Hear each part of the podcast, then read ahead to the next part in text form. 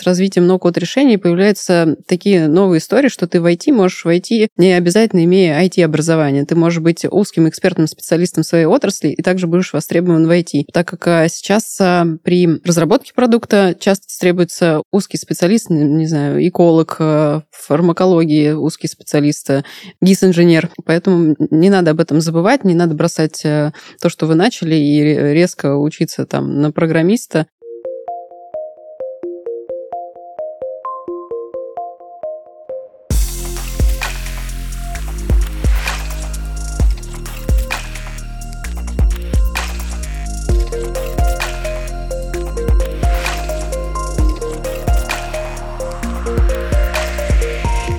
Здравствуйте, это «Футуризм по-русски», подкаст, где мы говорим о современных технологиях в России. Каждый выпуск я, Денис Усачев, IT-специалист с десятилетним опытом работы в индустрии, разбираюсь, как меняется отечественный IT, транспорт и космос, а также какие решения предлагают российские разработчики уже сегодня. Данный подкаст мы пишем в студии Red Barn вместе с многопрофильной IT-компанией Citronics Group.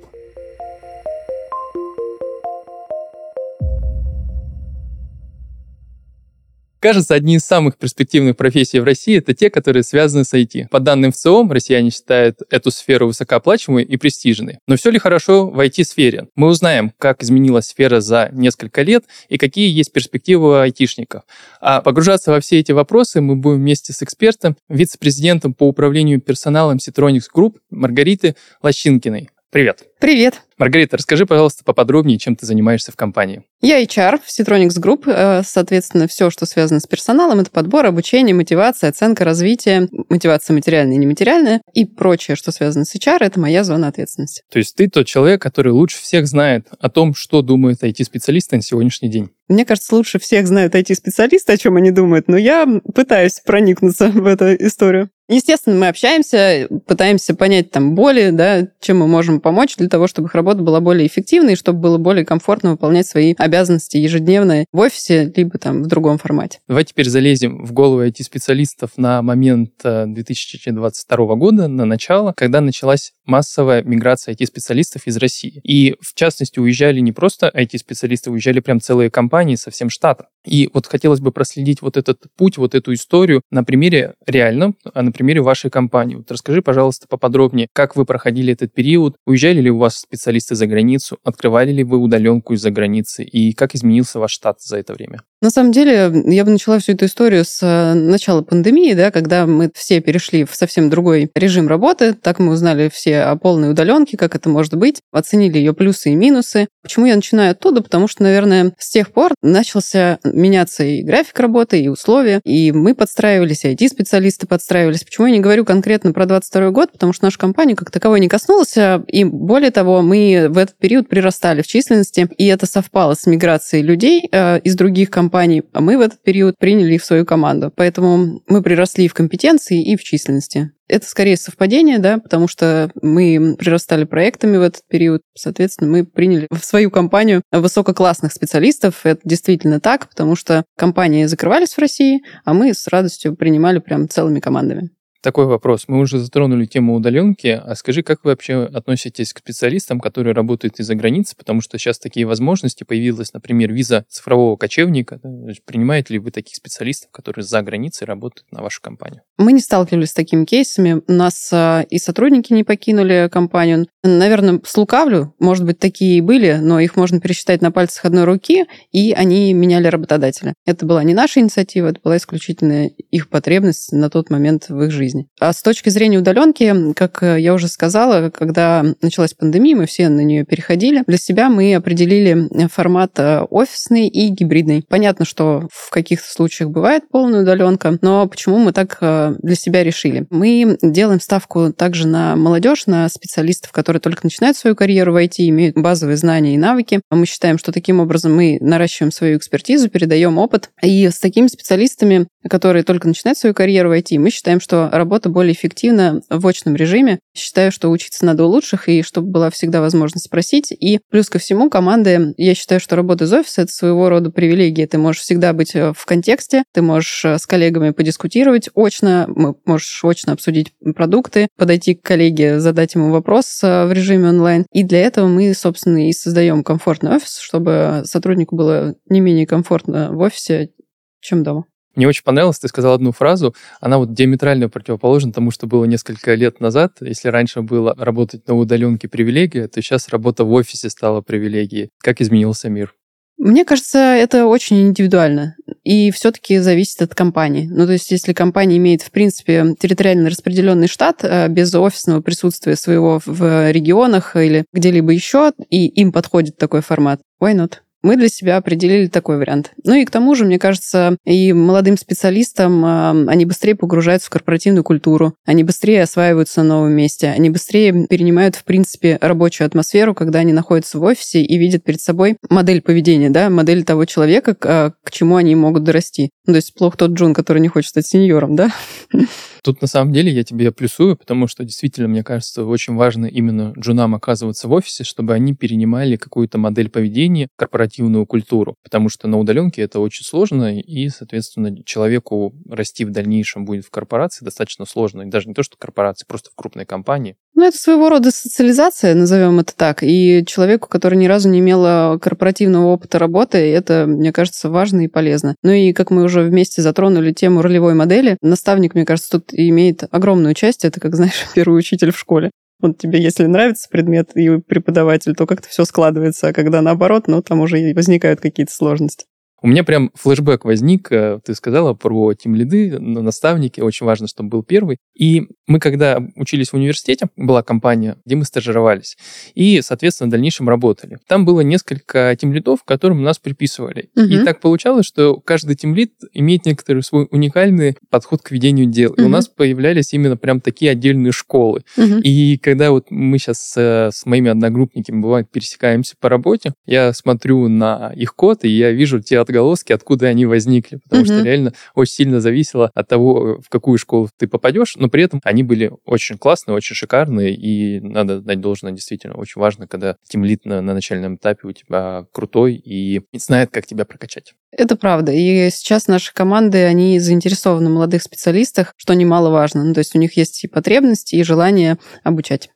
Есть два мнения. Одни говорят то, что сейчас наблюдается дефицит кадров, потому что специалисты уехали. Другие говорят, что специалисты возвращаются и дефицита нет. Вопрос вот кто прав? Кто прав? Какие реальные рынки сейчас? Как я уже говорила, мы не заметили отъезда, а мы заметили отъезд компаний. То есть компании уехали, специалисты остались, а мы и рады. Поэтому сейчас, на мой взгляд, по моим ощущениям, эйфория от релокации идет на спад. Мне кажется, те, кто уехал, они уже освоились на новом месте, кто уехал, не освоился, они уже вернулись. К тому же, мне кажется, политика страны, да, и в частности то, что сделал Минцифры для э, отрасли в целом, а, для компаний, для сотрудников компаний, заслуживает большого уважения. И уровень безопасности, комфортности, дополнительных социальных гарантий, он сейчас на достаточно высоком уровне для IT-специалистов. И нет э, какой-то тревожности, ну, как мне кажется, опять же, да, то, что я вижу, то, что там коллеги обсуждают, как я вижу, сейчас э, ажиотажа такого на релокацию нет. Релокация это же что? Это должно быть, мне кажется, достаточно осознанное решение, что ты понимаешь, как ты там устроишь свой быт, как э, сложится там, если это семья, дети, куда они там пойдут в сад, в школу и прочее. Ну, то есть, мне кажется, кто принял такое решение осознанно, он уже вряд ли вернется. А у кого это был какой-то там порыв, welcome back.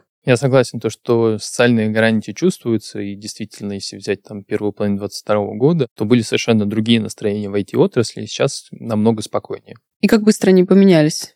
Ну, да, то это есть правда. это было прям мгновение. Угу. Поэтому, отвечая на твой вопрос, э, первые или вторые, ни первые, ни вторые, мы не заметили. С точки зрения востребованности специалистов, мне кажется, их дефицит э, ощущался всегда. Ну, то есть нет такого, что сейчас, а сейчас вот кажется, что дефицит-то побольше стал. На мой взгляд, такого нет. Ну, то есть были востребованы специальности как сейчас, э, так и тогда. В начале 2022, в начале 2019, скажем так, их там внезапно много не появилось. Я согласен, что дефицит был еще и в 2021 году, то есть вообще я 10 лет в отрасли, и всегда этот дефицит был. Угу. Сейчас я, конечно, его начал, например, на своем каком-то опыте ощущать острее, Но в целом специалистов еще можно найти, то есть они приходят и собеседуются. Угу, да, мне тоже так кажется. Другой вопрос, э, готова ли компания принимать их там с компетенциями определенными, готов ли человек идти в компанию под те задачи, которые она им предлагает. Важно же не только, ну, опыт, да, понятно, берем там среднестатистические, что к нам пришли три опытных кандидата, но мы же понимаем, что там деньги не самое важное. Это важно, ну, там какой-то гигиенический, да, минимум. Важно же задачи. Ну и мы, собственно, в компании предлагаем достаточно интересные задачи, которые имеют вклад и в развитие городов э, и прочего. Ну, то есть это реально интересные задачи, бенефициаром которых ты можешь стать лично. Сейчас программисты – одни из самых востребованных специалистов. Они как супергерои. Умеют все и сразу. Борются со злом в виде хакерских атак и троянов, прописывают антивирусные щиты и держат на своих плечах всю систему. Айтишники нужны и финансовым компаниям, и национальным проектам. Но у IT-специалиста есть ахиллесова пята — недостаточный уровень образования. Из-за обилия курсов и обучающих платформ на рынке появляются слабые герои, не способные одолеть даже питона. А нужны те, кто не побоится бросить вызов сложной задачи на вершине бэклога и выковать для нее новую разработку. Построением такого технологичного будущего занимается Citronics Group — это многопрофильная IT-компания, которая разрабатывает и внедряет цифровые решения для бизнеса и государства. Более 20 лет здесь создают интеллектуальные продукты, начиная от создания платформы виртуализации и заканчивая производством собственного оборудования. Все для того, чтобы обеспечить нам высокотехнологичное, безопасное и экологичное будущее. Если вы мечтаете работать над интересными проектами в современной среде, ставите перед собой амбициозные цели, готовы расти и влиять на будущее, Citronics Group приглашает вас в команду. Своим специалистам компания предлагает современный офис, множество нетривиальных задач, постоянное развитие и множество приятных бонусов. Станьте частью технологичного будущего Citronics Group. Переходите по ссылке в описании, чтобы узнать больше и отправить свое резюме.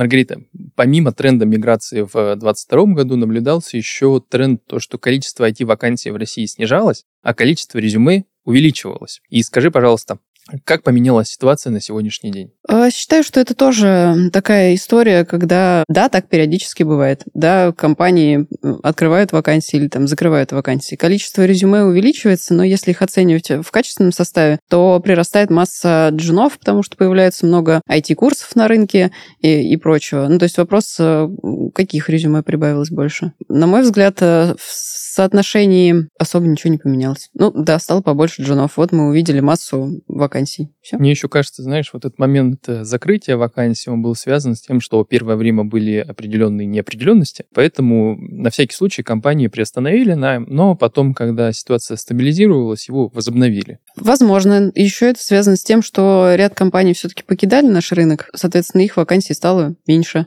Поэтому да, разница ощущается. Ну и вообще в конце года люди закрывают резюме, в начале года снова открывают, поэтому я думаю, что это такой нормальный годовой цикл, скажем так. Мы с тобой уже затронули тему, то, что в прошлом году увеличилось количество специалистов уровня джун. Скажи, пожалуйста, с чем это связано? Откуда эти специалисты появились? И какой уровень джуна на сегодняшний день? То есть соответствуют ли его скиллы его уровню выше, ниже? Мне кажется, в прошлом году появилось много IT-курсов, которые стали популярными, и кто-то пустил слух, что в IT можно без высшего. Сейчас пройду курс двухнедельный, и как стану айтишником.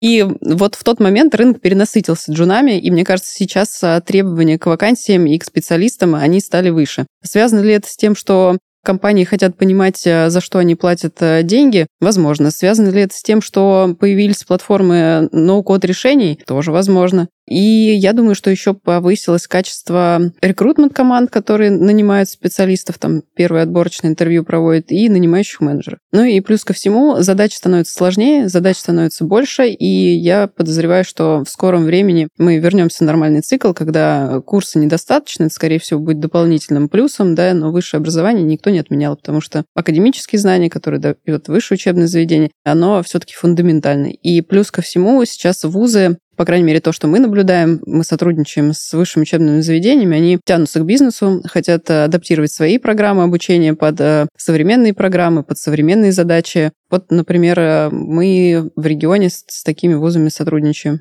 Ну, собственно, и в Москве тоже. Знаешь, немножко статистики тоже из моего личного опыта. Вот я буквально на днях считал, и у меня получилось так, что на 25 человек, которые вот пришли с курсов на собеседование ко мне.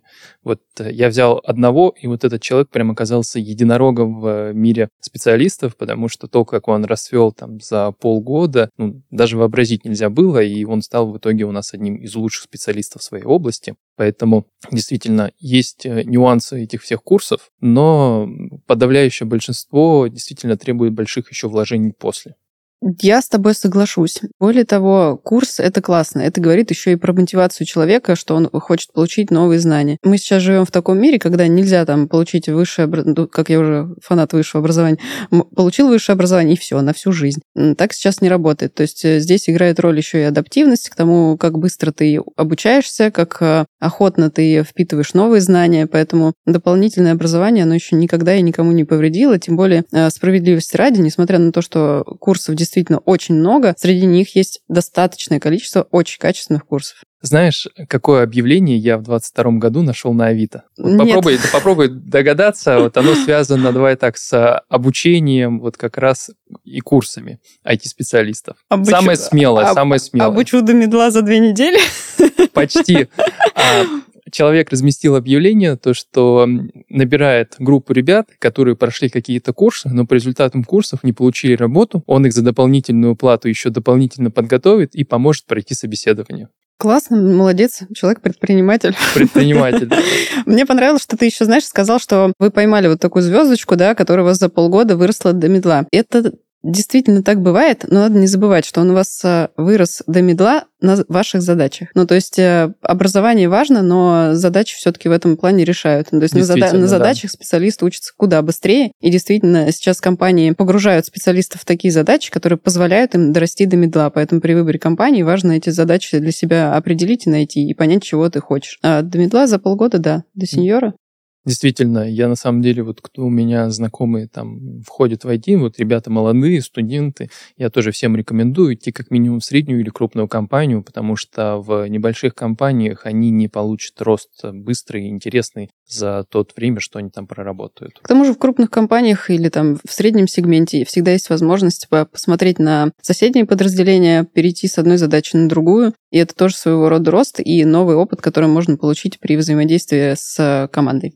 Маргарита, скажи, пожалуйста, как учат IT-специалистов вашей компании, если у вас какие-то программы перехода из жена в медла, из медла в сеньора? Угу. У нас э, в компании есть э, стажерские программы. В этом году у нас будет первый опыт взаимодействия с школами. Мы в этом году принимаем учеников 10-11 классов э, к нам на стажерскую программу. Это будет длиться два месяца. И они идут в разное дело, то есть это не только IT, но и саппорт, подразделения. И для нас это будет интересный опыт, и в том числе для стажеров. А также мы, как я уже сказала, сотрудничаем с вузами и принимаем на практику и на стажерские программы студентов. Плюс ко всему мы в партнерстве с фондом «Система» сотрудничаем в рамках стипендиальной программы для студентов. Это тоже классная программа, она позволяет э, попробовать себя в разных сферах э, бизнеса, не только IT, но и других специальностях. Плюс ко всему мы сотрудничаем с вузами и преподаем там свои программы. Например, э, не так давно завершилась в ВГУ программа по обучению девопсов.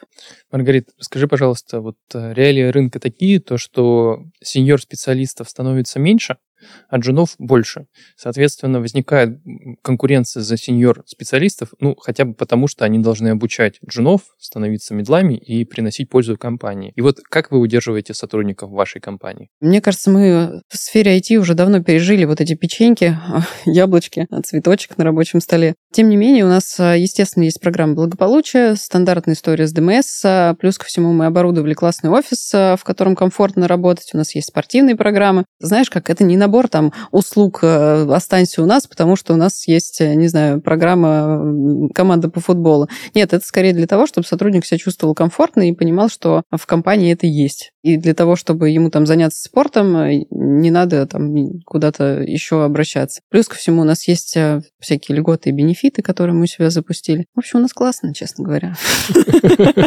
Что еще сказать?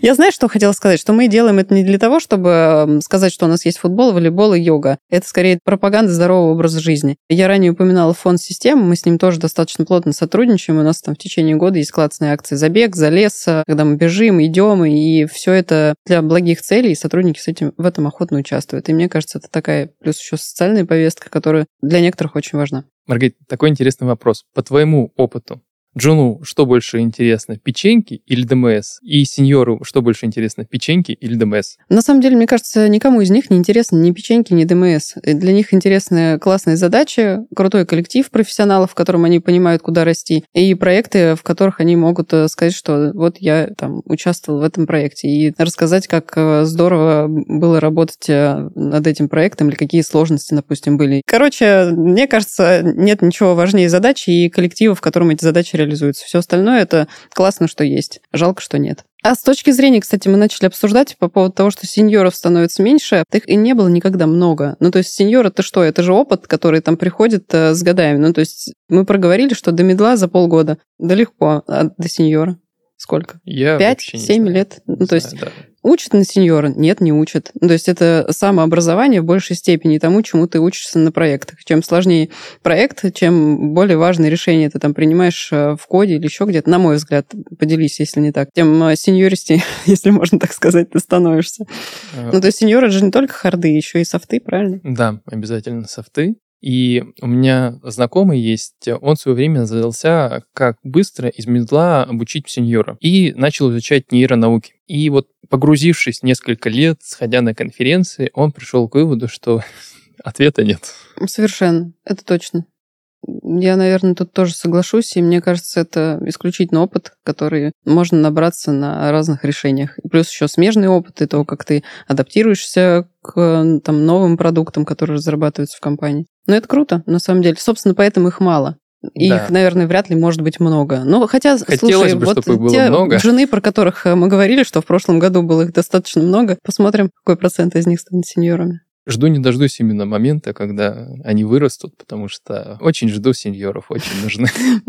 Да, дело в том, что параллельно же еще и цифровизация делает большой рывок, и с каждым годом он все больше и больше. И как раз если возвращаться к отъезду специалистов, мне кажется, сейчас э, Россия предлагает такие крутые проекты, которые, наверное, на текущий момент не делаются нигде в мире. Или мы начинаем делать э, те проекты, которые ранее никогда не делали, а в мире они уже были. И где-то еще от начала до конца посмотришь на всю эту историю. Третья тенденция, о которой я хочу сегодня поговорить, но она больше западная, это то, что в начале года многие крупные западные IT-компании, даже не только крупные, но и средние, такие как Google, Apple, Amazon, Netflix, Slack, они увольняли сотрудников, причем достаточно в большом количестве. И есть ли вот э, какие-то предпосылки, то, что у нас в стране повторится история? Я таких предпосылок не вижу. То есть, да, у нас, возможно, все то же самое, только наоборот.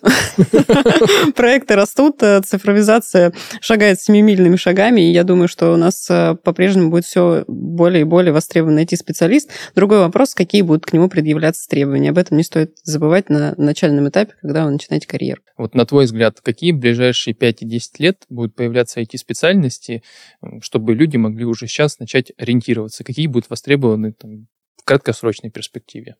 На будущее загадывать, наверное, я тут не возьмусь, потому что, как мы сами видим, у нас появляются и новые языки программирования, и новые решения в цифровизации. А с точки зрения ближайшей перспективы, то, что мы сейчас наблюдаем на рынке, то, что наблюдали в прошлом году, это ML-инженеры, системные аналитики. Также я вижу потребность э, команд в девопсах э, достаточно большую. Плюс ко всему алгоритмисты также востребованы, собственно, как и раньше. Один из программистов сейчас новый тренд на рынке, как мне кажется. Плюс ко всему, сейчас а, мы уже обсуждали, с развитием ноу-код решений появляются такие новые истории, что ты в IT можешь войти, не обязательно имея IT-образование. Ты можешь быть узким экспертным специалистом своей отрасли и также будешь востребован в IT. Так как а, сейчас а, при разработке продукта часто требуется узкий специалист, не знаю, эколог, фармакологии, узкий специалист, гис-инженер. Поэтому не надо об этом забывать, не надо бросать то, что вы начали, и резко учиться там на программиста.